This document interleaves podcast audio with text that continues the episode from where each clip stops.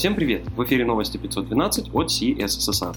В этом выпуске история развития React API, записи докладов и воркшопов с конференции «Я люблю фронтенд», работа This, релизы браузеров и V8, семантическое версионирование и переименование дефолтной ветки в GitLab. У микрофона Ислам Вендижев. Интересные публикации. Алекс Котлярский из Facebook рассказал про историю развития API React. За время его существования подход к написанию компонентов несколько раз менялся. Алекс вспомнил о React Create Class и биндинге методов. Затем компоненты стали создавать через ECMAScript классы и функциональные компоненты. Позже мы пришли к компонентам высшего порядка или HOC, но они не были идеальным решением для работы с поведением. Поэтому в 2019 году ребята из команды React представили хуки Записи докладов конференции «Я люблю фронтенд» доступны в качестве плейлиста. И доклады были огонь. Артем Арутюнян рассказывал об архитектуре стейт-менеджеров, Василика Климова о виртуальной реальности, а Валерия Курмак о UX незрячих людей. Были и классные воркшопы. Андрей Мелехов знакомил зрителей с теорией и практикой Dependency Injection, а Юля Мецен анимировала викинга на CSS. В общем, стоит приобщиться. Джейк Арчибальд на WebDev подробно рассказал о том, как работает This. Он разбирает разные случаи создания контекста и его поведения в каждом из них. От стрелочных функций до особенностей поведения в Strict Mode. Интересно, подробно и с примерами. Рекомендую. В блоге Яндекс Практикума была опубликована статья о написании кросс-браузерных браузерных расширений. Саша Коновалов на примере своего пэт-проекта рассказал об архитектуре расширений и о том, как достигается кросс-браузерность. Также в конце статьи есть много ссылок на полезные материалы по теме. Если вы всегда мечтали создать собственное расширение, это отличная возможность попробовать. Ахмад Шадид написал новую статью, в которой углубляется в логические CSS-свойства. Он разбирается в базовых понятиях и новых вариантах знакомых CSS-свойств, которые опираются на направление письма и помогают локализовать интерфейсы.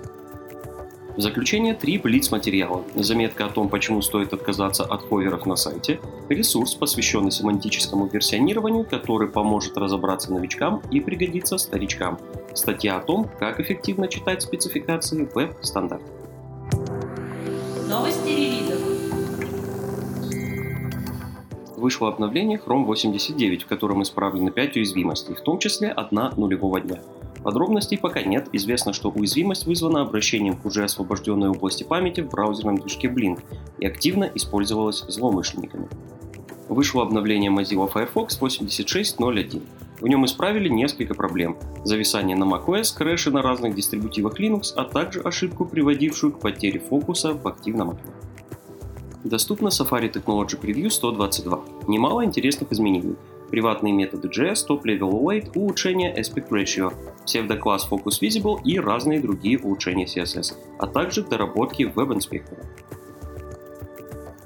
Движок V8 отметился релизом версии 9.0. В ней появится поддержка regex match indices и быстрый доступ к полям родителя объекта. Также была добавлена экспериментальная фича, ускоренные вызовы WebAssembly функций из JavaScript. Current версия Node.js получила обновление 15.2.0.